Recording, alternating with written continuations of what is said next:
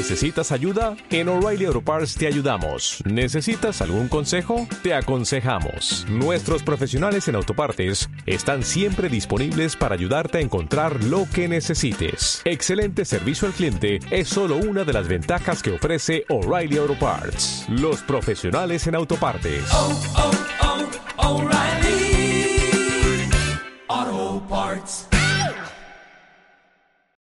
En encontrar lo que la vida te tiene como regalo, lo que la fuente, Dios, la energía, el universo desea de ti.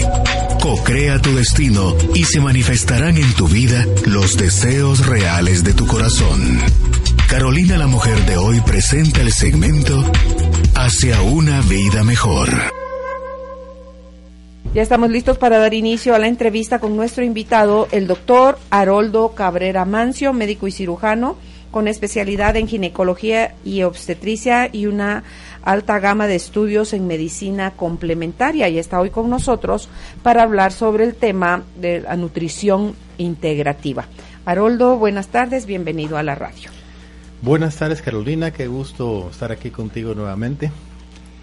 Y efectivamente hemos elegido este tema porque se habla mucho de nutrición a nivel general, se habla mucho de dietas para esto, para lo otro, pero desde el punto de vista integrativo muy pocas personas lo entienden así y lo abordan así. Es por eso que he decidido hablarlo de esta manera, involucrando por supuesto aspectos emocionales en la alimentación, porque pues, te, puedo, te puedo contar que la alimentación simbólicamente significa afecto.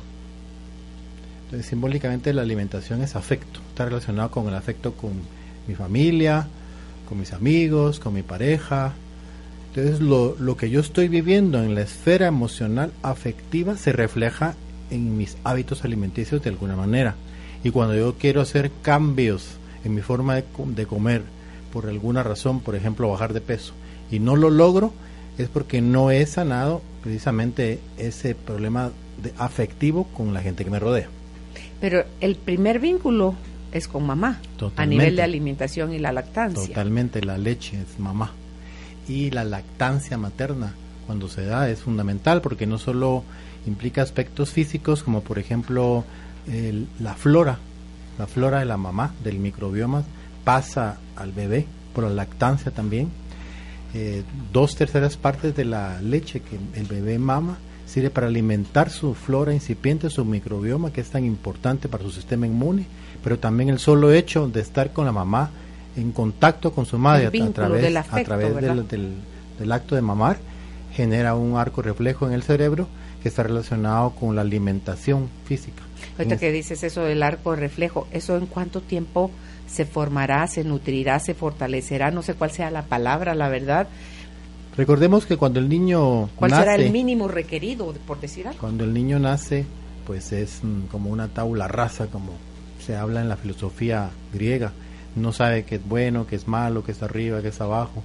Y eso lo va aprendiendo poco a poco, conforme está en contacto con su madre, con su familia, luego con sus maestros, con la sociedad, etcétera, hasta que termina con un patrón de creencias. Pero en las primeras etapas de, de la lactancia, por decirlo así, de un niño, está solamente o casi solamente en contacto con la madre, o debería estar casi solamente en contacto con la madre.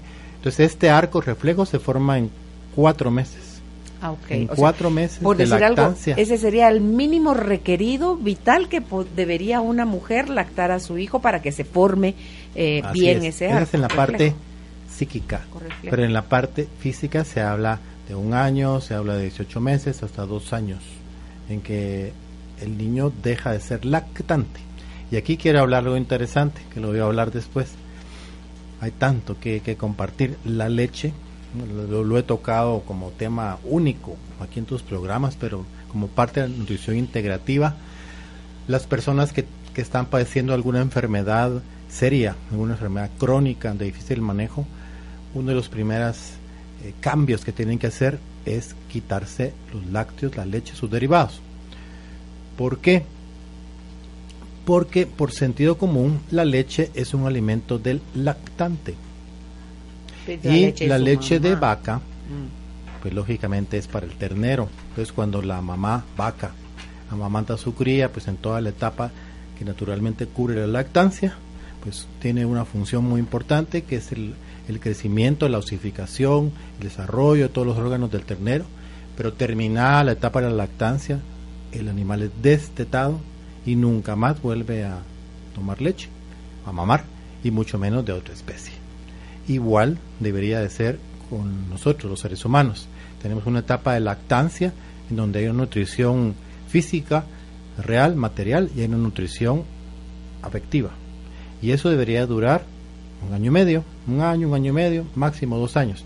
Terminar la lactancia, somos destetados y entonces ya no necesitamos tomar más leche. Es totalmente un mito que tenemos que seguir tomando leche y leche de otro mamífero como es la vaca que no tiene nada que ver con nosotros porque la conformación estructural de la leche de vaca es totalmente diferente a la leche materna. Hay dos cosas a las que está al- social, culturalmente altamente asociada, la creencia. Una, los niños están en plena dentición, les están saliendo los dientecitos y entonces el calcio de la leche. Sí. Y los huesitos, porque como está creciendo tanto, entonces el calcio de la leche.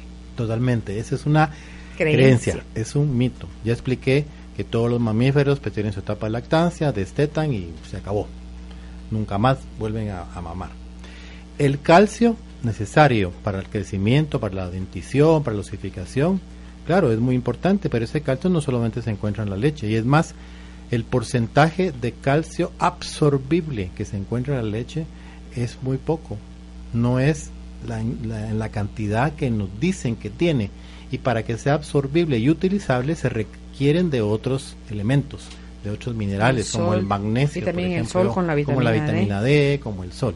Por lo tanto, esa leche que estamos ingiriendo para que nuestro cuerpo se desarrolle de manera adecuada, para que los huesos eh, se fortalezcan, para que los dientes salgan bien, todo lo que tú acabas de decir, es falso, porque no se absorbe en la cantidad necesaria ese calcio, no llega hasta donde debe llegar, y es más, son más los elementos negativos que tiene, como son la caseína, que es la proteína de la leche, que es una caseína enorme, porque es una ca- caseína vacuna, que dificulta mucho el proceso digestivo del niño, y esa caseína a medio digerir se queda un buen tiempo en toda la superficie de la mucosa intestinal, produciendo Inflamado. exceso de moco. Uno de los alimentos que más exceso de moco producen es la leche. Por eso cuando a los niños les da fiebre es que les dicen, quítele la leche, porque En vomitan parte- horrores en y parte, y también ahora, ahora antes se lo decían ahora n- ¿Ya ni no? eso y muchos niños que están en las clínicas de los colegas pediatras con gripes con bronquitis con amigdalitis con rinitis con todas las enfermedades que producen mucosidad nunca les dicen que deben de quitarse la leche bueno ya hay algunos colegas que tienen esa, ese conocimiento, que tienen esa responsabilidad social y ya están recomendando a sus pacientitos que eliminen la leche de su alimentación. Otro aspecto importante del consumo de leche, no solamente en los niños que no lo necesitan, lo acabo de explicar, y aquí voy a hacer un paréntesis, existe lo que se llama la pirámide alimenticia. Te recordarás que cuando estudiamos en la primaria, uno compraba unas hojitas en una librería ahí El triangulito famoso. famosa. Y en esa pirámide pues se tenían los cereales y los lácteos era una de las partes más importantes de la pirámide, la base. Resulta que hace algunos años, hace más de 10 años, la OMS retiró esa pirámide alimenticia, ya no es así, y ahora es un plato, el plato alimenticio, que está dividido en porciones, y la leche ya no está, desapareció, ahora está el agua, las bebidas. Entre las bebidas, 80% es agua pura, de 1.5 a 2 litros en un adulto. Y dice, si usted le gusta la leche, puede tomarse un su vaso de vez en cuando, pero no dice que es la base de la alimentación. Desapareció.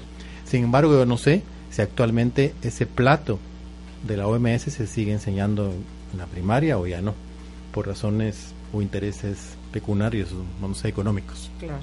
Bien, esa leche que se consume siendo adultos, y cuando hablo de leche estoy hablando de queso, estoy hablando de yogur, pero es que doctor, aunque sea yogur, aunque sea yogur, esa caseína está relacionada con el incremento de una sustancia que se llama IG1, que es un elemento que provoca el crecimiento celular. Es un estimulante el crecimiento celular.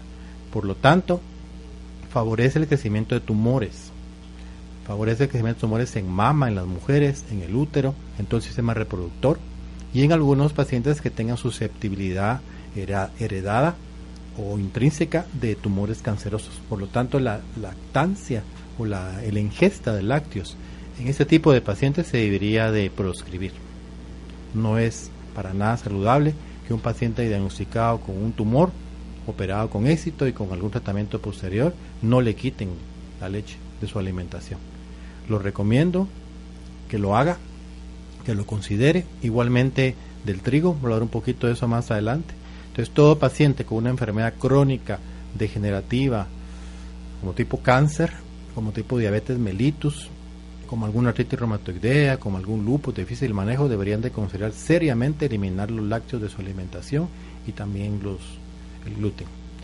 Si ustedes tuvieran un carro, por ejemplo, de diésel y pasan a una gasolinera por despistados, como su amigo que les está hablando, le echan gasolina. a mí me pasó al revés. que al revés. le eché diésel, qué horror. ¿Qué pasa? Pues que uno echa a perder el, el motor, lo daña. Y nosotros cuando estamos comiendo inadecuadamente, de manera insensata, de manera no consciente, y comemos cualquier cosa que nos ofrece el mercado, estamos haciendo lo mismo. Estamos introduciendo en nuestro cuerpo, en nuestro sistema, un tipo de combustible que no es el adecuado. Es que hay que trabajar en los placeres, Haroldo. Como los placeres de la alimentación a través de los olores y la vista nos ganan asociado, por supuesto, a todo esto que tú decías hace un rato, ese vínculo, ese arco reflejo, a lo mejor no se formó. Claro. Y todo lo demás en lo que hubo de heridas en, en la domesticación, sí. Cuando hablamos de la, nutrición integrativa, es fundamental que mencionemos el aspecto emocional. Mm. Hay una relación bien clara entre dieta, emociones y entorno. Entonces, una persona que maneja la medicina complementaria, la medicina integrativa, debe de considerar de manera muy importante esto cuando recomiende a su paciente qué tipo de alimentación debe de llevar. En general, por siempre lógica, por sentido común, lo primero que tenemos que hacer pues es evitar al máximo toda la comida chatarra, todas las papas fritas, todas las gaseosas, el exceso de azúcares refinados, todo eso lo tendríamos que disminuir al máximo y empezar a tener conciencia que nuestro sistema, nuestro cuerpo, pues requiere de vegetales, de legumbres, podemos comer carnes, por supuesto. Vamos a hablar un poquito después, tal vez, de, los veganos, pero es importante que tengamos una dieta balanceada, número uno. Número dos, que el origen de esos alimentos, si fuera posible, fueran alimentos ecológicos, o sea, cultivados de manera sana, con buenos abonos, abonos naturales, y no alimentos empacados al vacío que tienen un mes, dos meses, pues en donde uno recoge los alimentos en el supermercado, en la estantería, que parecen una zanahoria, que parecen un apio, que parecen unas alberjas, pero que realmente de eso les queda muy poco, porque todos los nutrientes, todas las vitaminas, todos los antioxidantes, pues ya perdieron bastante de su porcentaje por el proceso de industrialización, además de que han sido empacados al vacío algún plástico que tiene sustancias también que afectan el sistema inmune. Recuerdo yo, y ya lo conté aquí contigo en el programa hace mucho tiempo, de un paciente que no volví a ver, lo conocí hace unos 12 años quizá, él tenía en ese entonces 70 años y cuando yo lo vi me pareció ver a una persona de 55 muy bien conservada. Y cuando él me dijo su fecha de nacimiento, hice mis números, pero no me cuadraba con la persona que yo estaba viendo. Con la apariencia. Era don Ramón. Entonces yo le digo, don Ramón, mire, ¿cuál es su secreto? Yo quiero pues tener esa, esa aspecto que usted tiene cuando tenga su edad. ¿Cómo, cómo lo hace? ¿Qué, ¿Qué, hace usted? Y me dice, pues mire doctor, yo trabajé muy duro como todos y me alimenté de manera inconsciente, desordenada hasta los 50 años. Sé que tenemos esperanza. y de esa parte en adelante, pues yo tomé conciencia de cómo estaba viviendo, si realmente yo quería llegar a viejito, sano, bien, y hice cambios. Lo primero que hice fue delegar, me dijo entonces hablé con mi familia porque él tenía un negocio familiar y empecé a involucrar a la gente en el negocio, empecé a delegar, a no estar metido las 24 horas en el negocio, a confiar en las personas a enseñarles todo eso que ustedes ya saben y me fue muy bien, me dijo. ¿Sabe que de tal manera que hoy, que hoy en día pues yo invierto un 20% de mi tiempo en el negocio, ya todo está delegado y todo va caminando bien, enseñé principios y todo va marchando de manera increíble. Después la alimentación, me dijo. En la alimentación yo comía como todos, iba al, al supermercado mi, mi esposa y llenaba la carreta de cuánta cosa se encontraba en el camino, compraba por impulso, por los colores, por los sabores, por el aspecto. Entonces yo leí en esa oportunidad un libro que se llamaba Cúrate a ti mismo, me dijo. Yo me acordé del libro que yo lo tengo ahí en mi estantería, estantería. que es de Lesaeta Charán, ¿verdad? que es un famoso naturista chileno. Alguna vez hablamos de, de las técnicas de Lesaeta Charán y ese libro me convenció que yo tenía que comer sano, de ser posible natural, eh, crudo, que no estuviera empacado, que no estuviera mucho tiempo en la estantería. Y hablé con mi esposa de la importancia de ir al mercado. Entonces se hizo unos esfuerzos y mi esposa va al mercado casi todos los días, la verdura fresca que bajan de los camiones, pues sea la compra, la mejor verdura seleccionada. No tengo nada ahí en super- en el refrigerador, en conservas, muy poco. Y mi alimentación es natural y no es conservada. También gallinas de patio, también huevitos de patio, todo lo que yo pueda conseguir del distribuidor directamente a mi mesa sin pasar por la conservación industrial, así lo hacen en mi casa. Ah, qué, importante, qué interesante. Le dije, mire, desde ese entonces me siento muy bien. Y otra cosa, el dormir, me también.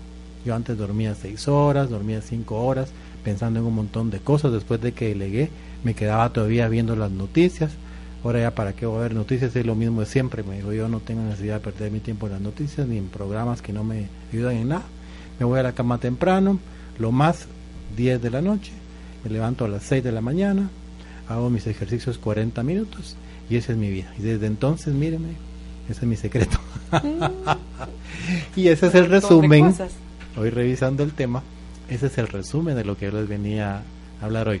Los tres pilares importantes de una nutrición integrativa, de una nutrición consciente, pues es la alimentación, que hablamos un poquito de eso, nos falta mucho por comentar, el ejercicio y también las horas de sueño. Esos son los tres pilares importantes.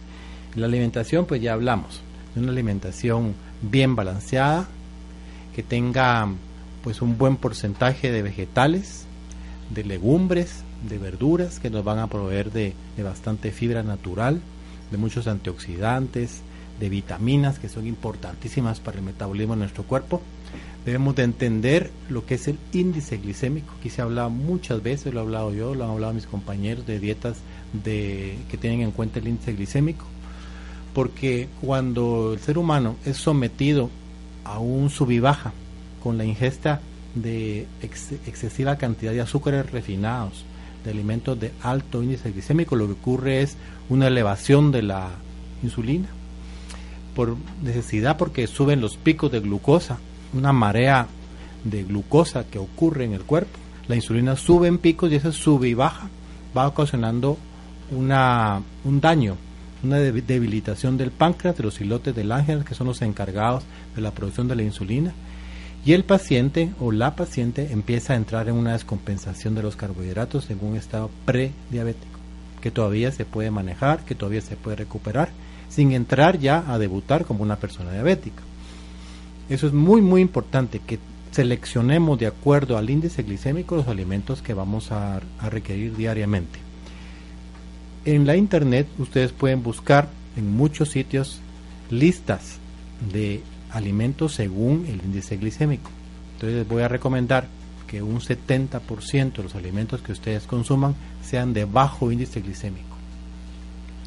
Pues un, un 20% sean de un moderado índice glicémico, que solamente un 10%, que no, que no es más de 50 gramos, de 60 gramos, sean de un alto índice glicémico, porque es como un gusto que ustedes van a tener en, el día. Algo que ustedes, un gustito que tuvieron, siempre y cuando tienen una dieta balanceada.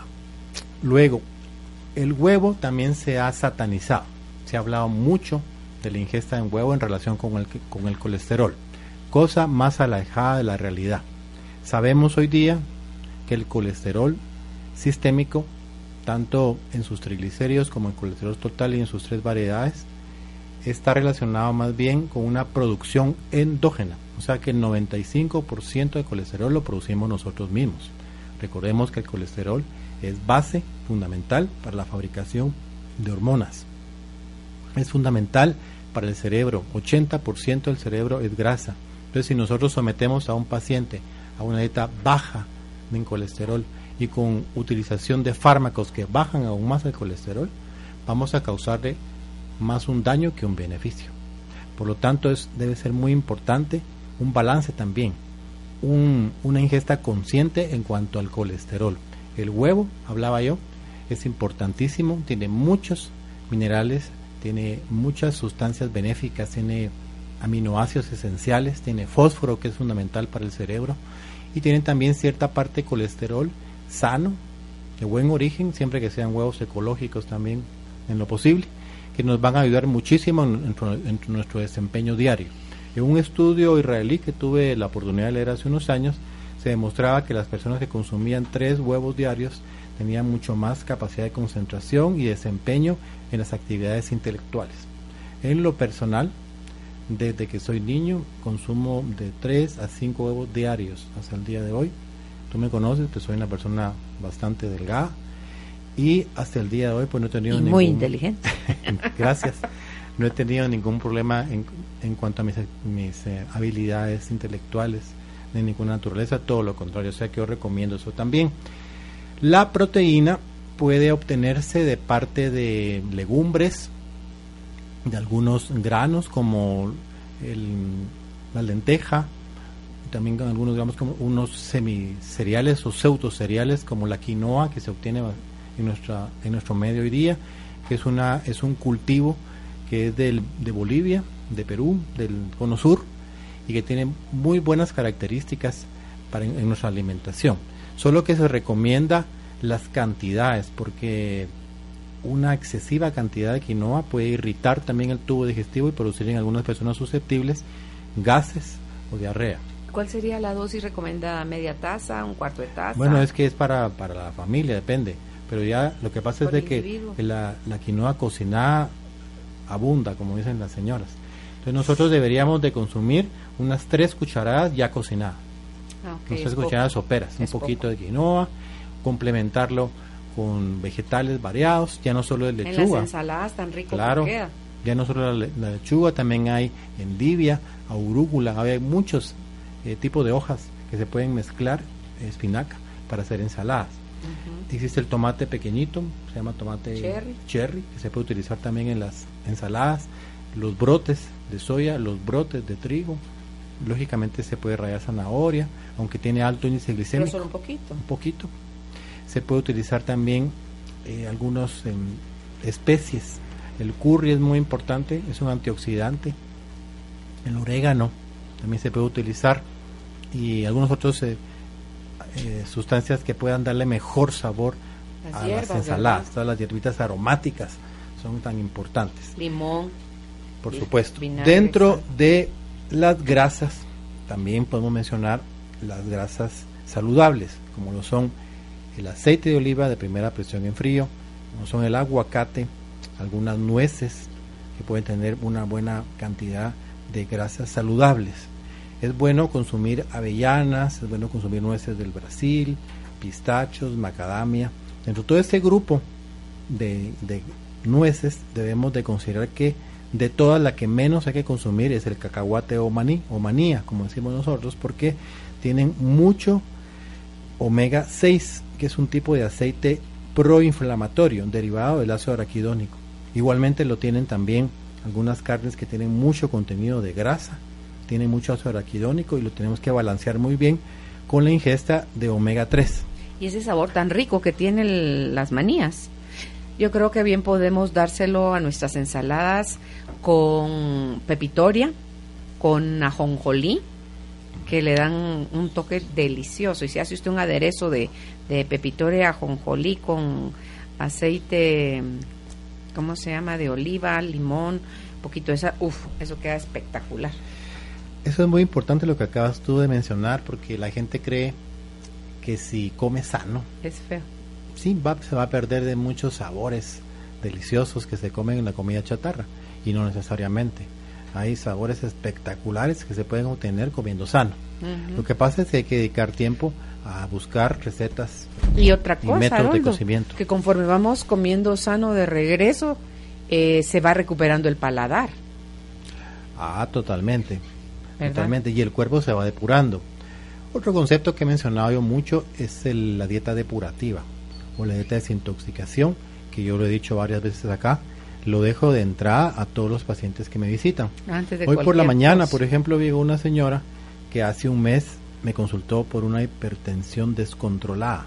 Tenía tres medicamentos antihipertensivos y no lograban bajarle la presión. Además también de que tenía muchos dolores articulares, de buenos meses de evolución.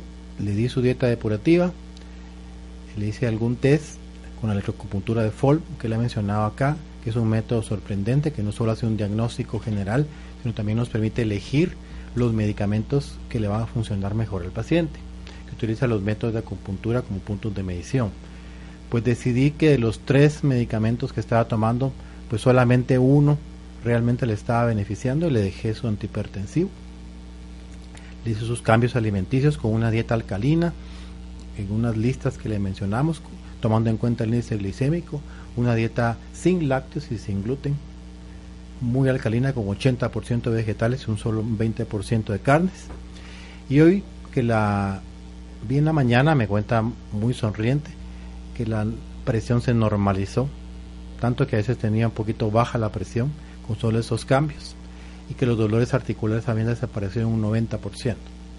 Eso es un ejemplo de lo que puede hacer un enfoque integrativo de la medicina, que toma en cuenta no solo los fármacos supresores de síntomas, sino también una alimentación equilibrada, una alimentación ecológica, que toma en cuenta al paciente, el momento en que se encuentra y, y realmente sus necesidades. Y cuando es crónico el estado, Haroldo, ya entra la parte emocional también ahí a ser tomada en cuenta, ¿no? Por supuesto, porque en la primera consulta uno quisiera tener unas tres horas por paciente, pero intuimos de alguna manera que había algo detrás en esa paciente, había mucha rabia y había muchas cosas que no se habían platicado y pues tuvimos la oportunidad de hablar un poquito de, de su vida gestacional.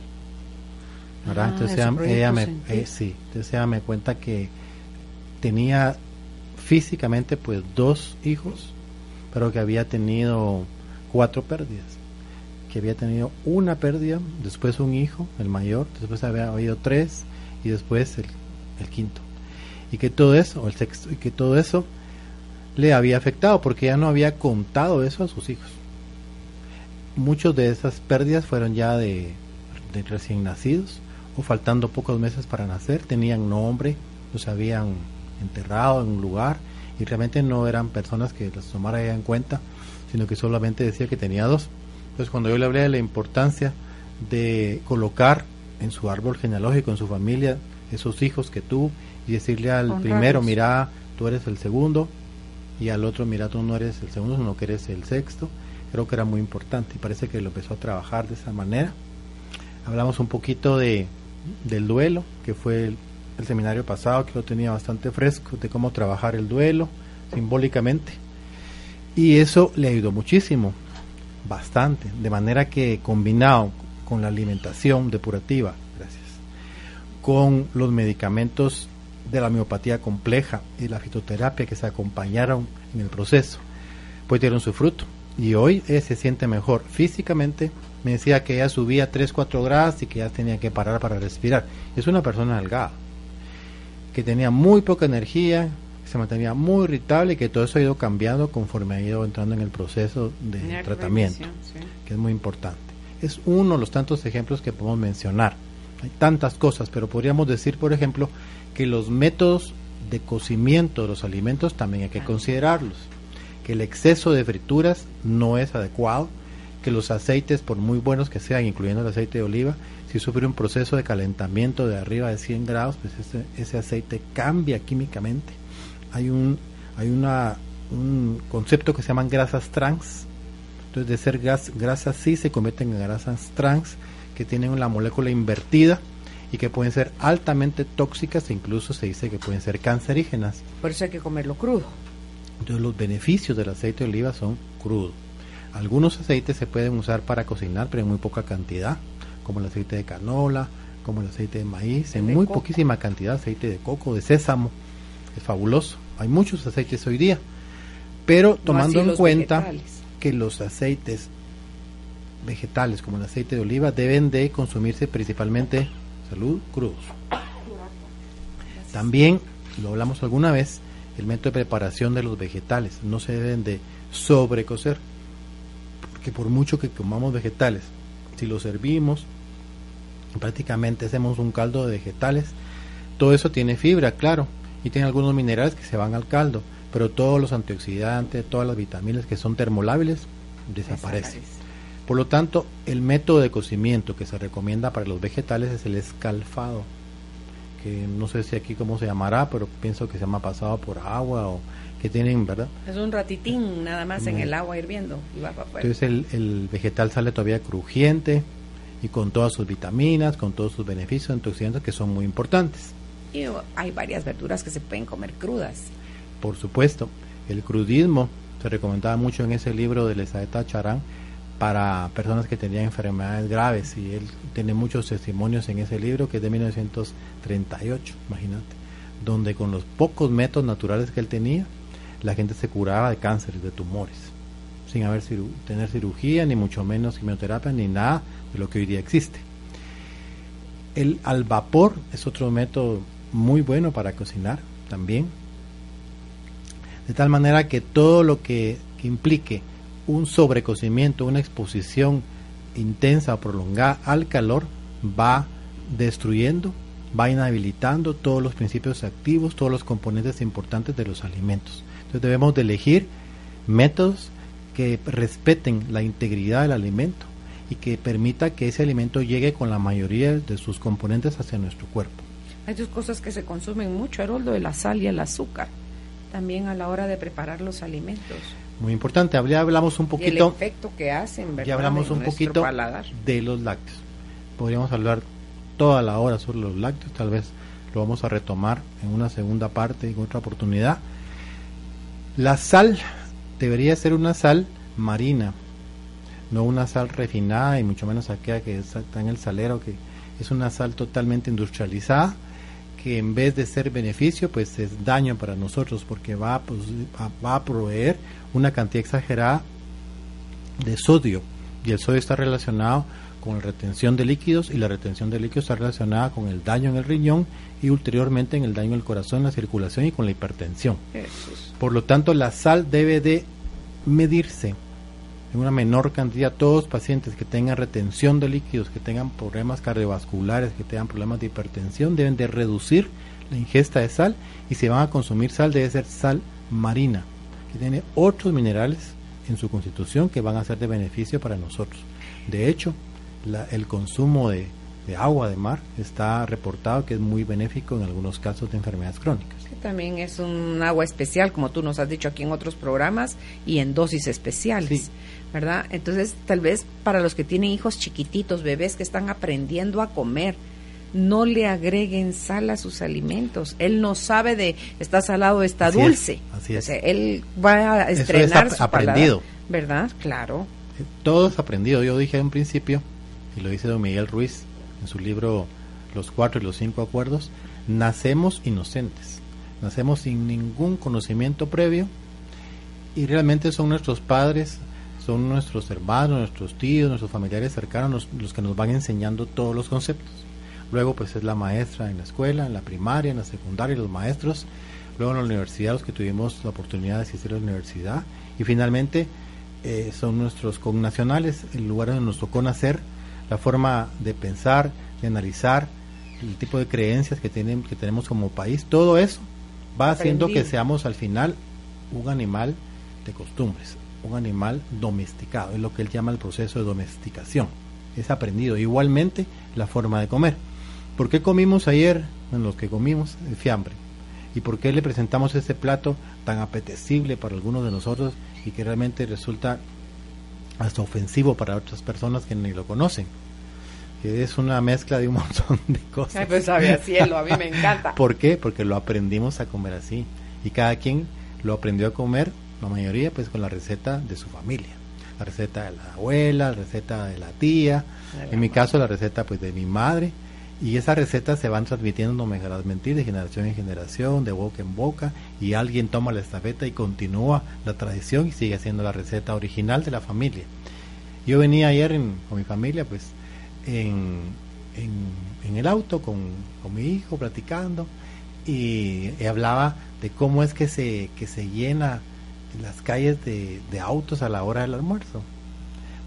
Porque la gente va a reunirse a una casa, por lo general a la casa donde se hace la receta familiar, donde la persona que está a cargo en esa la casa es la que es la tía, la cocina, mamá, la abuela, y la que está sea. de tres días anteriores cocinando y echándole cada quien pues su toque a ese fiambre. Mm. Que hay un fiambre rojo, que hay un fiambre blanco, y hay un fiambre que dulce y qué sé yo. Hay tantos tipos de fiambres, el que tiene vinagre, el que no tiene. Bueno, cada quien, como dijiste tú hace un momento, siente que es el sabor de cielo, pues es la receta en que está acostumbrado a comer. Y para uno prueba otro y le resulta que no es tan apetecible, incluso hasta es desagradable, porque uno está acostumbrado a comer el que le dieron en su casa cuando era chiquito. Y así es. En mi caso, pues mi hermana menor es la que siguió la tradición y todos dicen que, que es el la mismo sabor, que es el mismo de la mamá y que está buenísimo y todos lo disfrutan, ¿no? Y hasta llevamos para la casa. Pero esa alimentación del fiambre, por ejemplo, si la hiciéramos todos los días, ¿cómo resultaríamos? Hipertensos, obesos, Creo que tiene mucha sal, los embutidos. Mucha sal y tiene una cantidad de embutidos, de preservantes y todo. Pero no hay que ser más papitas que el Papa. Una vez al año, pues está bien. Es una tradición, se respeta. Además, lo mencionamos al principio, la comida es afecto, afecto familiar. Ahí están los ¿Y dónde te sobrinos, dejas el ahí están los hermanos, ahí están los olayotes, los, los Como molletes, todo eso es afecto, Ah, son los rico. lazos de la familia. Y tú me preguntabas sobre la fibromialgia y recientemente hablando con, con Salomón, Celan, pues él dice que la fibromialgia es muy fácil de trabajar, porque él así lo plantea, es muy fácil de trabajar, ya tengo varios casos curados. ¿Y cómo? ¿Cómo la receta? ¿Cómo? ¿Cómo? Pues con las palabras que lo que lo conforman. Fibro, pues es, es- es- son fibras, y las fibras son los lazos, y los lazos, pues es la familia. Entonces, todo tipo de... O sea, emocionalmente hablando. ah, Claro, por supuesto, todo tipo de conflictos familiares con los lazos, con el afecto entre una persona y otra, con las fibras que nos conectan con la familia, conflictos de ese tipo, está metido en la fibromialgia. Y mialgia es músculo, dolor muscular. Y número uno, todo el dolor psíquico tiene su manifestación física en los músculos. Todos los dolores musculares es, es tensión psíquica. Y a su vez, los músculos nos sirven para movernos. Entonces, cuando hay conflictos de locomoción, de movilización dentro del concepto general de la familia o en la persona individual, también está relacionado con la fibromialgia. Por lo general son conflictos del proceso, el proceso del proyecto sentido, algunas veces son de la historia actual de la enfermedad y un pequeño porcentaje puede ser también del transgeneracional. ¿Cuál es el abordaje según Salomón? Hay que platicar con el paciente e identificar en dónde está el origen. conflicto, si es del proyecto sentido, o sea, si es del embarazo, si es de la edad actual, de los tres años para acá, o tenemos que irnos al transgeneracional. Pero que nueve de cada diez se puede trabajar desde la psicosomática, tomando en cuenta la parte psíquica.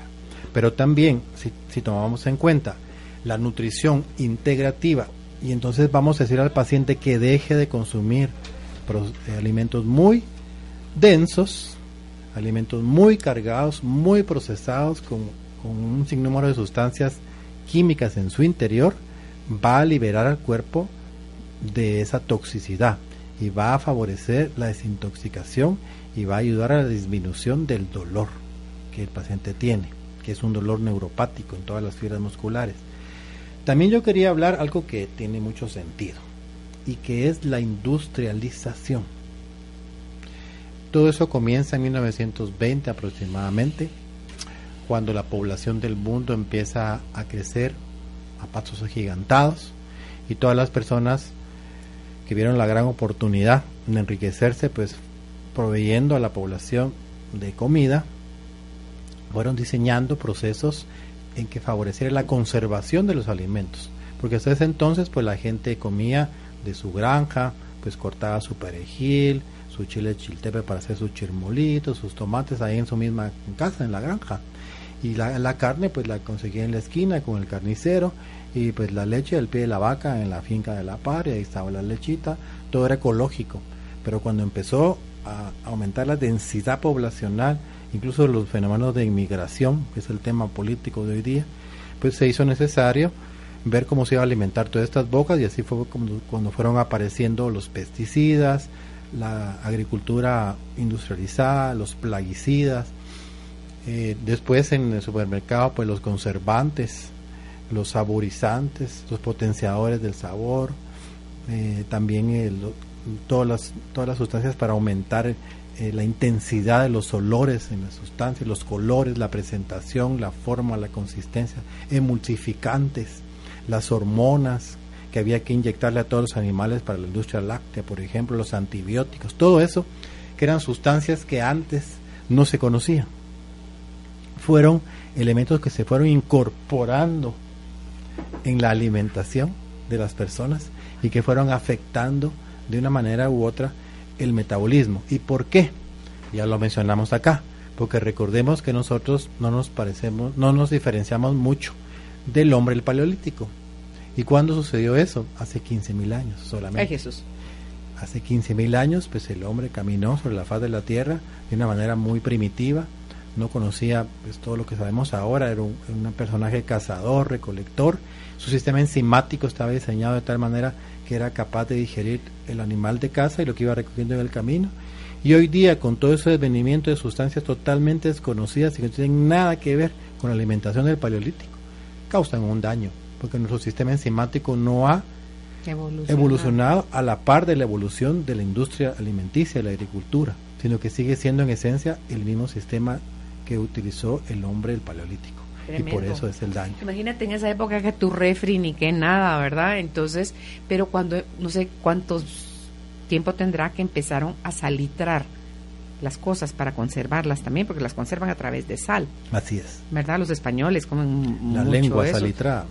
¿Te gusta? No. Ah, me muero. No, te estoy contando que algunas Ah. personas la utilizan para su fiambre. Sí, sí, sí. ¿verdad? Y- pero también todos esos jamones, todo eso que en España, Sal, que ves eso tan, sal. tan famoso, está conservado Con sal. a través de la sal. Sí. O sea, Sí. no había refri, pero empezaron, alguien se le ingenió, hacía no se pudre esto, y lo salitraban. Y tal vez un pedacito no te haga daño, pero comer de esa manera es lo mismo que es comer empacado, Así pues. es. Miren, otra cosa importante que quiero mencionar es que en la nutrición integrativa no es diferente de la medicina complementaria o integrativa. También se toma en cuenta la individualización. La persona que está enfrente de ti, sus necesidades físicas, sus necesidades emocionales, su constitución, sus costumbres, todo su patrón de Su edad, creencias, su todo actividad, su su edad, todo. el momento en que se encuentra cuando es la consulta, lo que está detrás que habla Salomón, el conflicto que trae, todo eso se considera a la hora de recomendarle un plan alimenticio. No se trata de repetir por repetir las cosas. Entonces, toda esta forma de mal alimentarnos, Haroldo, con todo lo que has mencionado, nos vuelve cuerpos acidificados, inflamados. Totalmente. Es otra cosa básica, es tanto. La alimentación de hoy día, del mundo moderno, es una alimentación acidificante y es una alimentación inflamatoria.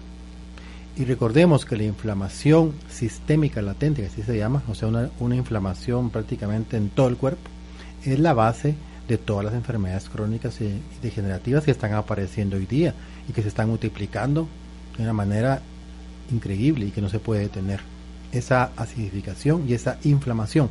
Por lo tanto, una alimentación integrativa debe de considerar la antiinflamación. Debemos de incluir alimentos que tengan ese ¿Cuáles propósito. son, ¿Cuáles son esos alimentos que son antiinflamatorios? Pues muchos, la verdad. Pero si solamente hacemos el balance entre 80% de vegetales y frutas y un 20% de carnes, proteína animal, Ah, ya ahí. con ese con ese balance ya nos inclinamos hacia la alcalinización. Y al alcalinizar estamos trabajando en contra de la acidificación y por lo tanto en contra de la inflamación. Sería entonces que los que son muy dulces, entiéndase remolacha, zanahoria y las frutas muy dulces, mango, banano, eh, son inflamatorias, acidificantes por la cantidad de azúcar que Así es, tienen por- en el índice que- glicémico. Sí, sí, totalmente. Entonces, si estamos comiendo de manera exagerada las- los alimentos que están en la tabla de alto índice glicémico, estamos introduciendo azúcares que están favoreciendo que hayan picos de insulina. Y recordemos que hablé que, la insulina tiene esa, esa partícula IG1 que es favorecedora del crecimiento tumoral y de tejidos en las mamas, pacientes con enfermedad fibroquística de las mamas, con fibromas, tanto a nivel de la mama como en el útero, pueden beneficiarse cambiando su alimentación.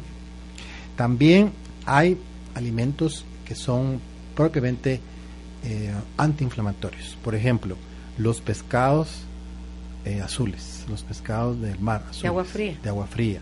El atún. El atún, El la caballa, el salmón, la sardina, podrían ser eh, de una manera antiinflamatorios por su alta proporción de aceite omega 3.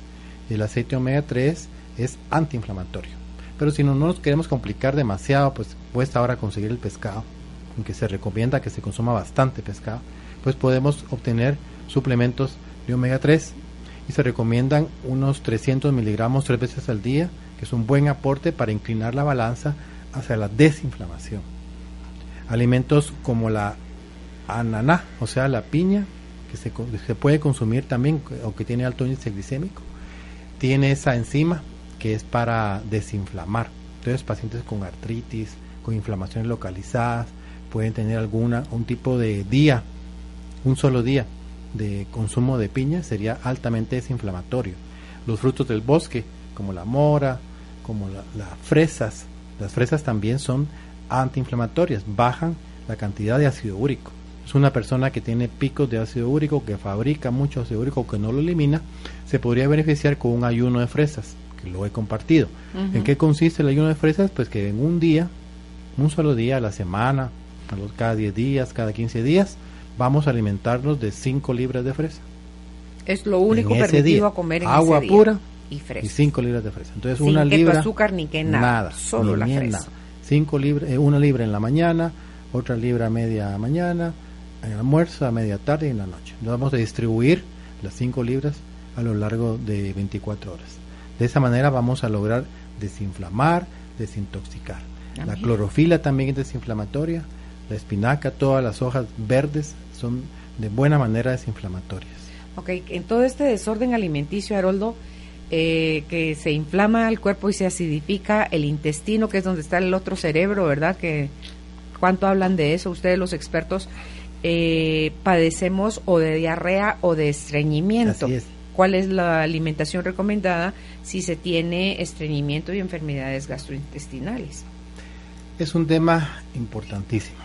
Recordemos de que el intestino, como tú bien lo dijiste, por su conformación anatómica, fisiológica y bioquímica es un segundo cerebro que produce un sinnúmero de sustancias que son neurotransmisores y que están en relación directa con nuestro cerebro principal para el funcionamiento general, tanto en la esfera física como en la esfera psíquica. No podemos negar que las personas con ansiedad sienten un nudo en la boca, el estómago, o sea, en el epigastrio, y que interfiere con su forma de reaccionar a los problemas y que interfiere con su forma de comer, hasta con su postura. Podemos ver una persona que está inclinada hacia adelante, con el ceño fruncido, con, con el semblante serio, con las manos frías, es una persona que está ansiosa, que está irritable, que está molesta. Una persona con los brazos abiertos, con las piernas abiertas, con las manos calientes, con la sonrisa a flor de, de boca, con los dos hombros hacia atrás, pues está tranquila, está relajada, y eso también tiene mucho que ver con la alimentación. Pero volviendo al intestino, el intestino si lo pudiéramos extender en célula por célula cubriría 300 metros cuadrados, imagínate, solo eso. Además de eso, en el intestino está la mayor parte del microbioma. Y el microbioma, si lo pudiéramos pesar, son 2 kilos, son casi 5 libras Wow. que pesa el microbioma, que son eh, 300 trillones, no, 3 mil trillones de células. Hay más de mil millones de, de bac- de bacterias por célula viva. Es una cosa increíble, hay una cantidad de organismos que Ahí está viven la salud, pues, en dentro el de nosotros. Claro. Decía Raúl Cardona, el cerebro le manda al intestino el 20% de información. Mientras que el intestino, o sea, ese cerebro del intestino le manda el 80% de información, sale de ahí hacia el cerebro. En algunos casos. En el caso Pero de la alimentación. En la alimentación, por supuesto. Por lo tanto, cuidar esa, ese microbioma mediante la alimentación, mediante suplementación de bacterias benéficas que ayuden al buen funcionamiento de ese microbioma, de fibra dietética, es fundamental. Y en algunos casos en que manejamos, por ejemplo, la terapia microbiológica que tenemos a nuestra disposición, podemos ayudar muchísimo en enfermedades crónicas y degenerativas como la artritis, como la diabetes, como lupus. Pero también es clásico que las personas alternen entre estreñimiento y diarrea, es lo que se llama el síndrome del intestino permeable. ¿Por qué? Volvemos a lo mismo, por la alimentación. La mayoría de estas personas tienen una intolerancia al trigo, tienen una intolerancia al gluten. Se beneficiarían muchísimo si eliminan el gluten de su dieta, tanto en forma de pasta, como en bollería, pan dulce, pan blanco, pan integral, aunque sea integral, aunque sea. Porque todo eso inflama su mucosa intestinal, la va a hacer más permeable. Se llama síndrome del intestino demasiado permeable. Entonces toda la empalizada de células de la mucosa que conforman el intestino se va a abrir y va a per- permitir el ingreso de sustancias extrañas, las que mencioné al principio, los colorantes, los saborizantes, los emulsificantes, que van a interactuar con el sistema inmunológico y que lo van a alterar de una manera importante. Pero esa permeabilidad intestinal aumentada va a determinar que hayan alimentos que van a inflamar la mucosa. Cuando la mucosa se inflama o tiende a estreñirse, o sea, no movilizar adecuadamente con los, con los movimientos de propulsión de peristalsis y antiperistalsis al intestino, como también aumentar el movimiento y favorecer la diarrea. Entonces el paciente va a alternar entre la diarrea y el estreñimiento. ¿Y qué recomendás ahí comer? La alimentación, lo acabo de mencionar, cambiar los hábitos Todo lo alimenticios. eso que mencionaste, sí, lácteos, trigo. lácteos, trigo, 80% O sea, más vegetales, natural, más- claro. La- ¿Qué tal las si bebidas con eso? Si ahí aplica el crudismo, aplica, ¿es bueno? aplica. Porque a veces aplica. nos da miedo, dice yo no tengo diarrea y como crudo no le va a hacer bien a mi estómago. ¿Será que necesito algo más como el caldito de pollo para el alma, verdad? o sea, no sé. Eso se llama individualización. Porque a veces que dicen, el arroz estriñe. La famosa frase, one apple a day keeps the doctor away. Sí. O sea, que una manzana al día mantiene al doctor alejado. A uno los estriñe, a otro los laxa. O sea, depende de cada persona. Depende, depende del estado de la mucosa, pero por ejemplo, una diarrea aguda no es lo mismo que una diarrea crónica. Es una diarrea aguda, uno amaneció con diarrea, pues obviamente tiene que- limitar el consumo de elementos irritantes, tiene que consumir más eh, agua de linaza, más algún té desinflamatorio como el té de pericón. de avena se me ocurre. a mí. La avena es muy importante, el arroz también, el agua de arroz agua de arroz también, y la pectina, o sea, La manzana. manzana. cocida es pectina y eso es absorbente y eso va a favorecer que el tránsito intestinal se regule. La pera no tiene pectina. Tiene pectina También. también, la pera y la manzana. Eso ayuda, pero si está estreñido, pues tiene que comer más fibra, tiene que tomar más agua, Banana. tiene que tomar eh, ciruelas, alimentos que sabemos que ayudan a los movimientos intestinales. Pero si aún así no Control. mejora, pues tenemos que analizar qué hay detrás. ¿Qué hay detrás? Si es un conflicto con la madre. Que recordemos que, que algunos, algunos tipos de algunos tipos de estreñimiento, algunos están relacionados con un conflicto con la madre. ¿Por qué? Porque arquetípicamente la mamá es agua. El cielo es el papá, la mamá es agua. Entonces cuando estoy reteniendo agua, las heces se desecan, están muy secas, entonces hay estreñimiento por falta de agua. Pero no es por falta de que yo no tome, sino que es porque el cuerpo la retiene porque quiero retener a mi mamá. Es una explicación. También recordemos que simbólicamente, arquetípicamente, en todas las culturas, las heces fecales están relacionadas con el dinero. ¿No sabías? No, yo oí a Salmón decir las guarradas, o sea, todas las afecciones No, no. intestinales cuando te hacen una bagra. Estoy hablando del el, El dinero, el, las heces. Es dinero. El símbolo. ¿De verdad? Sí, sí. Entonces ¿Y cómo tú la- sueñas que estás en tu casa y que de repente hay un montón de excremento de perro por toda la sala. Pues es dinero. ¿Que se te está yendo o qué? O que va a venir. Ah, mira. es simbólicamente el dinero. Entonces, cuando algunos casos la persona come fibra, camina, toma agua, no tiene igual. conflicto, pero está siempre conflictado que el dinero que tengo que no tengo para pagar, que luego sí, tengo que, sí. que gastar en esto, que el otro que mejor no el dinero, todo el dinero, entonces retiene, estoy reteniendo, Ah, entonces no suelto, estoy reteniendo el dinero. Entonces podría toda esa trabajar ansiedad se refleja en el y, re- y entonces cierra y los movimientos se enlentecen porque tengo que ser ahorrativo, aún en eso, tengo que ahorrar. Ay, Jesús, tengo que retener. Entonces se puede trabajar también con la psicosomática, algunos casos, pero hay varios. Hay casos de estreñimiento transgeneracional, por ejemplo. También. Se está dando mucho también ahora, Haroldo, lo de la fatiga crónica. Y no sé si en clínica ves tú más casos de fibromialgia. Se ven Entonces, bastante. ¿qué alimentación es para ellos? una alimentación antiinflamatoria. Recordemos que la fibromialgia pues, es una inflamación de las terminales nerviosas en su unión con las fibras musculares. El paciente día y noche pues, tiene dolor generalizado, principalmente en los músculos. Mencioné hace un momento que psicosomáticamente está relacionado con fibra, si, si estudiamos etimológicamente la palabra fibromialgia es fibra y mialgia es dolor muscular. ¿Ves?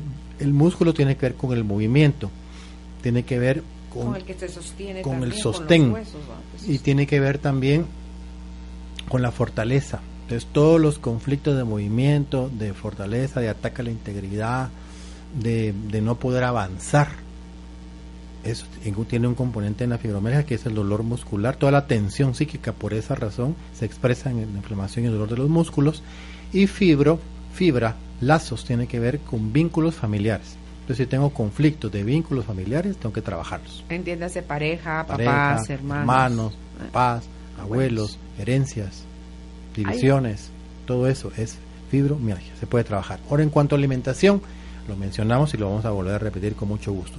Definitivamente eliminar lácteos al 100% y eliminar trigo al 100%.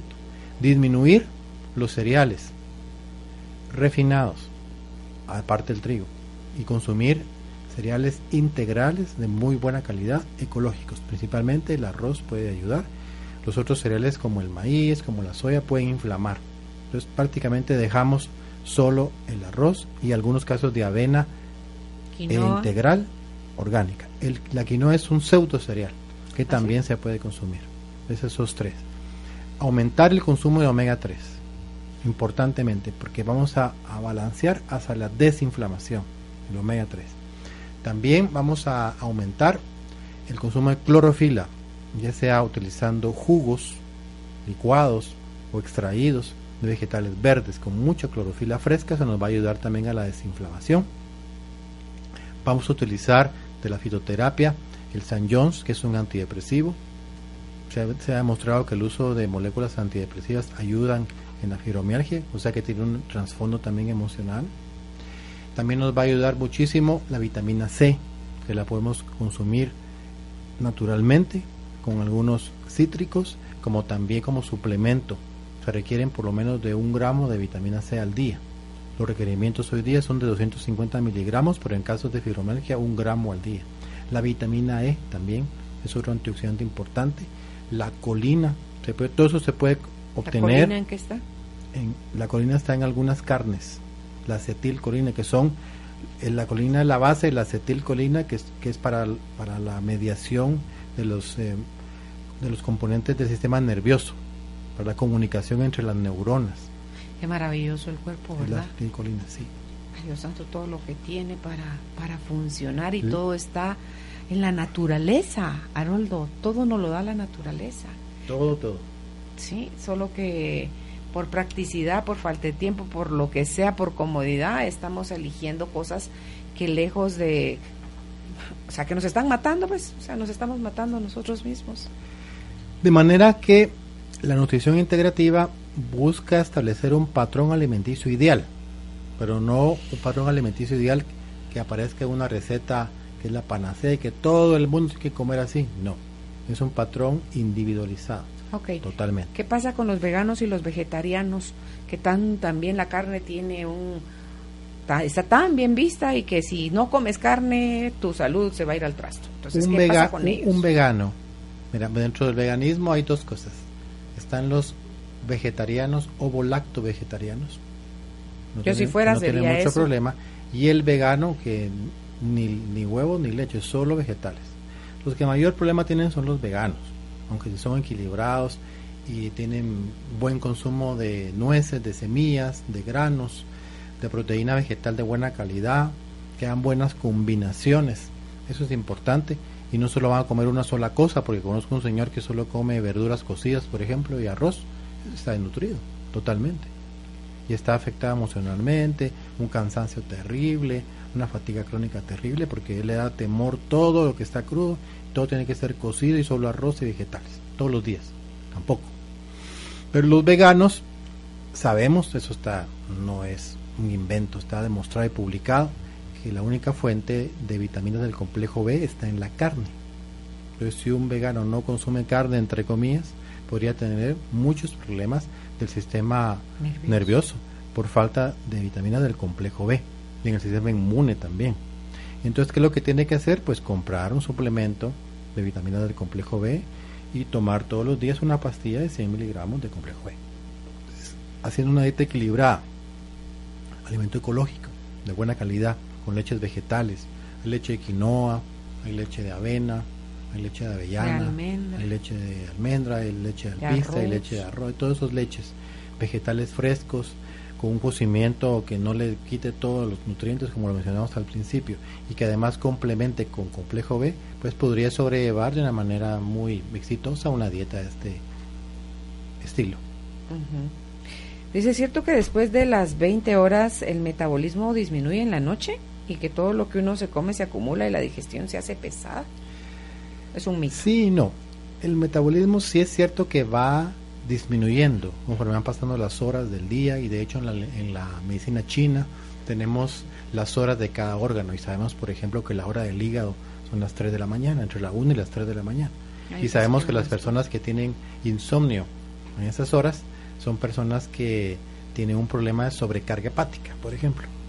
Pero también, y es lógico, si nosotros comemos de una manera opípara, o sea, de una manera exagerada, un gran banquete con una carne terrible en la noche, con muy pocos vegetales y con bebidas alcohólicas, tenemos una cena de esa naturaleza, pues no vamos a poder dormir porque todos los procesos van a estar tratando de digerir esa sobrecarga alimenticia. Por lo tanto, es recomendable que si sabemos que los procesos de metabolismo se disminuyen, más no se inhiben, se disminuyen en la noche, pues tengamos una dieta ligera, una cena ligera. Y hay un dicho que todos sabemos, desayune como rey, almuerce como, almuerce como príncipe y cene como mendigo. Así es, ese es un dicho que todos mencionamos y pero hay que cumplirlo. Entonces la noche debe ser una alimentación ligera. ¿Cuál es una alimentación ligera? Pues una buena combinación de algunas verduras, de una sopa de verduras, algún cereal como tipo arroz integral, con alguna proteína, pero en pequeña cantidad, un poco de pescado, o puede ser un huevo incluso. Es una dieta y en poca cantidad, es una, una dieta recomendada para una cena, que tenga un buen metabolismo, lo, que quepa en la mano, una, una cena suficiente es poca. Y una bebida que sea digestiva, como una tisana de menta, por ejemplo, o de pericón, podría ayudarnos a hacer una buena digestión. Y otra cosa, no irse a acostar inmediatamente después de comer, tomar por lo menos unos 40 minutos, una hora para irse a dormir. Ah, eso sobremesa. Sí, para eso sirven las sobremesas, ¿verdad? Al regresar de la pausa, me gustaría, por favor, Haroldo, si puedes compartir con nosotros que esto también es algo bastante común hoy en nuestros días, la candidiasis. Claro, con mucho por, Estamos conversando con nuestro invitado, el doctor Haroldo Cabrera Mancio. El tema de hoy es nutrición integrativa. Sus dudas y comentarios, bienvenidos 5511-9890, el número de WhatsApp. Y si es por Facebook, nos encuentra como Carolina, la mujer de hoy. Ya volvemos. Ya volvemos con más de Carolina, la mujer de hoy. Escucha nuevamente nuestros programas Suscríbete a nuestro canal de YouTube, Carolina la Mujer de Hoy, Guatemala. Ya de vuelta con nuestro invitado, el doctor Haroldo Cabrera Mancio. El tema de hoy es la nutrición integrativa. Ya nos ha estado dando Haroldo muchos tips de si estamos o no interesados en corregir nuestra alimentación. Ahí lo dijo Hipócrates, que tu alimento sea tu medicina y tu medicina sea tu alimento. Nos dijo Haroldo que la alimentación simbólicamente es eh, está relacionada al afecto, eh, que la dieta, las emociones y el entorno tienen muchísimo que ver, que la alimentación, el ejercicio y el sueño son vitales para mantener una salud alimenticia, que el índice glicémico bajo es la recomendación en un 70% en nuestra alimentación, que lo que vayamos a comer durante el día, el 70% sea de índice glicémico bajo y que el 20% sea mm, del índice glicémico moderado y solo el 10% de alto índice glicémico, idealmente que no sea mayor de 50. Así es. Que es que no es ni muy alto No el nada, es 50, pues o sea, es un quítate la gana. una amor- así es. Una cosita de quítate, la, Quítate gana. sí. Y ya para pasar a las preguntas, Haroldo, eh, ¿nos puedes hablar rápidamente, porfa, sobre la dieta ideal para los que están padeciendo de candidiasis? La candidiasis es un tema aparte. Yo creo que ya lo tocamos alguna vez. Sí. Y el grave problema es que la candidiasis, desde el punto de vista de la medicina ortodoxa, solo hay dos presentaciones. La candidiasis aguda, que es externa, que es visible como una tiña corporis, que es una candidiasis de la piel, como una moniliasis, que es una candidiasis de la vagina, por ejemplo. Que les da a los hombres esto también, no tendrán También. vagina, pero también les da Hay- candidiasis. Sí, es algo que se puede ver en la boca, un- un- una monilia en la boca, podría ser un muguet que se llama en los niños, podría ser algo que la medicina acepta, lo puede cultivar y lo puede tratar con antimicóticos y nada más. ¿Qué pasa cuando a los bebés en las nalguitas se les ponen así carne viva? Que esos que están, Es- tienen sí, monilias. Es monilia, es cándida, es candidiasis. Pero es ¿y por qué si son bebés? Por el pipí. Entonces el pipí macera toda la piel, la pone en carne viva, se acaban todas todas las barreras que nos defienden de la piel contra las agresiones externas y la monilia hace su agosto y crece, inflama. Ah, Ok, entonces ¿qué deben comer o qué deben evitar? Y otra cosa, desde el punto de vista de la medicina integrativa, la monilia no solo es local y no solo es aguda, también hay una moliniasis crónica, que es la más importante, que es la que no se reconoce normalmente, y que se explica por un sobrecrecimiento de cándidas a nivel intestinal, por alteraciones en el pH, por acidificación, por mala alimentación. Y esa es la candidiasis que podemos mejorar muchísimo con la forma en que comemos. ¿Y ahí cómo se manifiesta? ¿A través de diarrea, a través de embotamiento, a través de Tengo- gases, a través Tengo de...? un libro de 600 páginas Ay, solo no. candidiasis A mí dame la versión co- corta. Entonces hay problemas psíquicos, irritabilidad, depresión, ansiedad, baja del líbido, piel reseca, caída del cabello, Ay, Jesús. prurito, mala digestión, gases, estreñimiento, De todo, un montón todo. de síntomas por candidiasis crónica. Puede, la gente puede pasar rebotando de especialista en especialista año tras año sin cura ¿Y es una candidiasis crónica. ¿Y hay algún examen que se pueda hacer para saber si es eso? ¿Un examen Bueno, de sí. o algo? No, no. Se hace por medio de bioresonancia. Se hace un test, un bioresonancia, y se puede determinar que tiene candidiasis crónica. Y también se puede, con los síntomas, se puede intuir, se puede un, un diagnóstico clínico. Y el tratamiento, ahí voy a aterrizar, el tratamiento nutricional es evitar las comidas con muchos azúcares y harinas procesadas. Entonces, el alimento fundamental por excelencia de las cándidas son los azúcares refinados. Entonces, eliminemos todos los procesados, todos los azúcares, todas las harinas blancas y también las harinas integrales. Y eso ya es un gran avance. Y es que aquí has hecho tu énfasis. Chocolate, Claro. caramelo, todo No, es cándida. No, y además la mezcla de cuando se mezcla azúcar con harinas y grasa, lo que sabe delicioso la boca, en tiendas de pasteles, galletas, helados, o sea, todo eso es Eso una es- bomba, Eso es A favor- a salud. favor de la cándida. Dios santísimo. Dicen las preguntas, buenas tardes, interesante el programa, ¿será bueno que mi hija le dé de mamar a una niña de tres años? Todavía tiene, la leche tiene, tiene a esas alturas alimento. No, ya está por fuera de la época de lactancia. La niña ya no es lactante. No, pero ¿tendrá esa No, leche no algún tiene. valor nutritivo? Nada, es más nada. afectiva la Sí. cosa. Totalmente.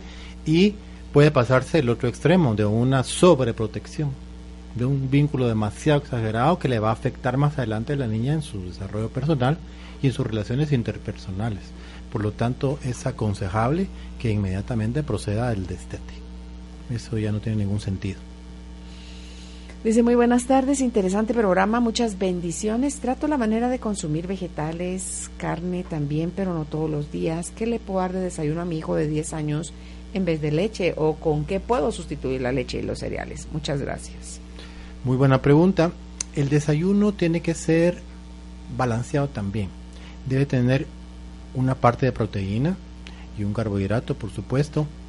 En algunos casos podríamos recomendar algunos cereales integrales, como por ejemplo la avena, se consigue avena integral, la quinoa, hoy hay cereales también de, a base de quinoa, ¿sabías? Y hay leches vegetales. Si él le gusta mucho el cereal, pues puede darle un tipo de cereal integral y mezclarlo con una leche vegetal como la leche de avena, la leche de quinoa, la leche de soya, la leche de arroz, cualquier leche de este tipo, de almendra, le puede, le puede ayudar. Pero también podría darle el desayuno tradicional chapín, que, que es huevito, que es frijolito, incluso una, peque- una pequeña cantidad de algún jamón de buena calidad de pavo. Podría ser también que eso es proteína, pero hay que seleccionarlo muy bien. Fruta. Tal, depende, la fruta podría, la fruta se debe de, buena pregunta, se debe de consumir en, en medio de las comidas o inmediatamente después de una comida principal, porque la fruta combinada con los carbohidratos de base de, harina no se digiere bien y produce muchos gases y lentece la digestión. Por lo tanto, consumamos la fruta como una re- refacción, a media mañana, a media tarde, una porción de fruta. Eh, ay, sí, ahorita sabes que le vi un omelette. Ay, qué rico. A mí me encantan las omelettes de, espinaca, me encantan. Dice, buena tarde Carolina, doctor Haroldo Cabrera. Como siempre me encantan sus programas, quiero consultarle al doctor. Tengo osteoartritis, dejé de consumir lácteos, azúcares, harinas y al consumir analgésicos me lastimé el estómago, padezco de gastritis y me aconsejaron que tomara yogur con marinos. ¿Puedo tomarlo, Irma? ¿Qué Eh, es eso de con marinos? Es con, con lactobacilos, pero ah, vivos. Lactobacilos que la gente ¿Se los come? obsequia, no. Ah, ah. Que le dice de hecho y le dice Ah, sí, sí, sí, reproducen. ¿Has visto eso? que le dicen he los famosos animalitos. Kefir he tenido yo así. Sí. He hecho, Entonces- comido kefir así. De lácteos, ya lo mencioné, de vaca, no. Eso es un inflamatorio, no solo las mucosas, sino las cerosas, por lo tanto no se lo aconsejo. Pero sí puede consumir a base de leches vegetales. No crece igual, pero sí crece. Entonces puede puede preparar una leche de, de soya, aprenderla, busque la receta del puro frijol, compre el frijol, hace su leche, pone ahí los marinos o los animalitos que le dicen y hace su propio ¿Sí se reproducen ahí Se también? reproducen. Ah, en pequeña cantidad pues se reproducen. Entonces es un yogur de soya. Y también puede consumir agua linaza, que es muy desinflamatoria la mucosa gástrica. Va a, a cocer dos cucharadas de linaza en semilla en un litro de agua. Hace un hervor, luego lo cuela, la semilla suelta el mucílago, que es la gomita, y eso lo puede meter en un termo y tomar todo el día esa linaza. ¿Qué pasa si lo hago crudo? Si yo lo dejo en la También. noche, ese va a soltar esa liga, que es la que hay que tomar, El ¿verdad? mucílago también puede ser crudo o puede ser cocido. Lo mismo el chan, la chía, También el chan. que suelta Igual, ese mismo cosito. idéntico. Así es. Ok, excelente programa, nunca dejo de aprender y mi pregunta es, ¿qué pasa entonces con el yogur de kefir? ¿Qué se hace con la leche si la leche es dañina? Y otros dicen que tiene prebióticos, serán probióticos. ¿Y, Ah. cuán- ¿Y cuánto debe de consumirse? ¿Qué opina el doctor? Gracias, nuevamente los felicito. Buena pregunta. Quiero explicar algo importante. En ningún momento estamos diciendo de que la leche es dañina y toda la leche. Estoy hablando de la leche industrializada. Y en algún momento lo que hablamos, platicábamos del pasado, donde tuvimos la oportunidad, tú la tuviste, Leche, de consumir leche de la vaca cruda para que la no la en la casa. Sí. Sí. Pero la leche de hoy día, no me dejarán mentir, es una leche industrializada que tiene como principio básico la ultrapasteurización UHT, doble ultrapasteurización, eso desnaturaliza la proteína, eso altera totalmente la conformación química de la caseína, que es la proteína, eso ya produce un daño. Segundo, las vacas que, que utilizan para la producción de estas leches industriales no son vacas de pastoreo, viven en pequeños canales, espacios sí. de 2 por 1 por un metro, en donde no ven nunca la luz del sol, en donde las ordeñan con máquina, en donde las alimentan con concentrado también a base de alimentos que no son naturales, les dan inyecciones de hormonas, de antibióticos, de sustancias para el crecimiento celular. Por lo tanto, esta leche tiene alto potencial cancerígeno. Y lo mencioné, en personas que tienen cáncer deberían de eliminar completamente lácteos de este tipo. Pero si consigue algún lácteo que sea natural, o incluso leche de cabra, por ejemplo, puede hacer yogurt de leche de cabra, de las que pasan en rebaños ahí. O yo sé de personas que tienen gatos de cabra que están fabricando quesos de cabra naturales y leche, leche de cabra también, y algunas fincas que tienen vacas de pastoreo. Y si consigue esto, pues podría hacer su yogur y su kefir. ¿Se podrá Si no hacer lo en leche consigue, cruda? Sí. No, no, no de poner a hervir la leche. Hace un No, ratito que empezaste a hablar de la leche, pensé yo, Dios santísimo, ¿qué tiene esa bebida blanca? Si está en una cajita que por dentro es como de aluminio, Sí. en una estantería donde no está refrigerado y no se enchuquece. Tú podías dejar, cuando yo era chiquita, si se dejaba la leche después de hervir de todo fuera de la red, creo que yo vivía en Mazate, fuera de la esa cosa se enchuquecía, Claro, se cortaba, claro. se cuajaba, se, o sea, Entonces, ¿qué tiene tienen- esa cosa blanca que no se enchuquece? Estabilizantes, emulsificantes, proceso UHT, cerrado al vacío, aluminio, met- metales Todo menos pesados, leche. azúcares. Les, les agregan azúcar por el sabor. También tiene azúcares. Ay, Dios mío. Y tan rico que es un vaso de esa cosa frío. Pero así es. Miren, yo, quiero- yo quiero terminar, si me das chance. Solo falta la última pregunta. Ah, bueno. ¿Cuál es la nutrición recomendable para posibilitar la ferti- fertilidad en la pareja, Carlos? No hay una dieta general. Yo no puedo la dieta, la receta la dieta de la fertilidad. Vuelvo a lo que dije. Hay que analizar a cada uno su momento en la parte física, su metabolismo, en la parte emocional y de acuerdo a eso se le puede recomendar algún tipo de alimentación. Pero ya hablamos todo lo que, que recomendamos en general. Quitar lácteos, quitar gluten, comer más vegetales, comer más fruta, hay que elegir las carnes, el tipo de proteína, que todo eso lo mencionamos, los aceites. Debería de, de acceder a la práctica que ya mañana o pasado va a estar colgada ahí en YouTube contigo y en iBooks conmigo para que vuelva a escuchar todo lo que dije al principio. Ahí está la explicación. Y quiero terminar con las tres claves de una dieta integrativa, así muy generales. Que recordemos que nutrición integrativa es pues una dieta antiinflamatoria porque dijimos que la base de las enfermedades crónicas y degenerativas es la inflamación. Entonces, uno de los tres pilares es que sea natural, que sea libre de aditivos, de sustancias sintéticas, que las materias primas que se utilizan para la, para la fabricación de los alimentos sean frescas y preferiblemente ecológicas. Número dos, que sea reguladora. La pauta general de este tipo de alimentación es que se adapte a los ritmos biológicos de cada persona cada hora del día precisa de cierto tipo de ingesta de nutrientes determinados. Y, y sabiendo esto podemos organizar mejor cuál es el plan alimenticio de cada persona, tomando en cuenta necesidades concretas y favoreciendo, por supuesto, el estado de salud óptimo. Por lo tanto, esta regulación es totalmente individual. Y tercero y por último, que sea nutritiva. Claro, no quiere decir que por el hecho de no consumir grasas trans o harinas refinadas no tengamos una alimentación correcta, todo lo contrario.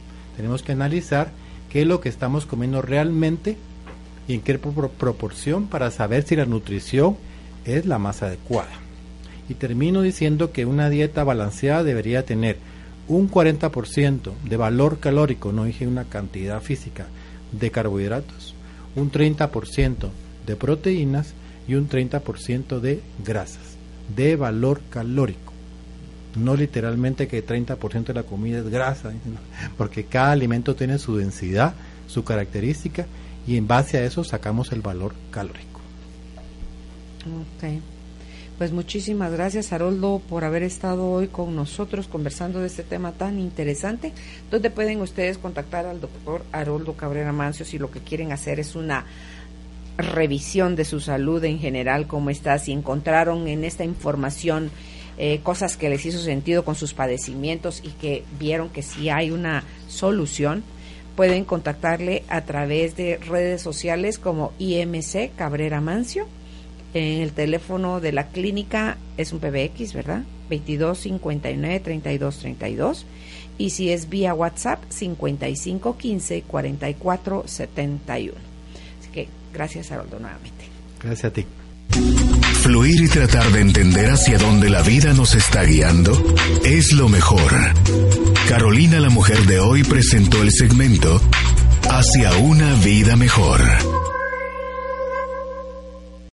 O'Reilly Auto Parts puede ayudarte a encontrar un taller mecánico cerca de ti. Para más información, llama a tu tienda O'Reilly Auto Parts o visita oreillyauto.com. oh, oh.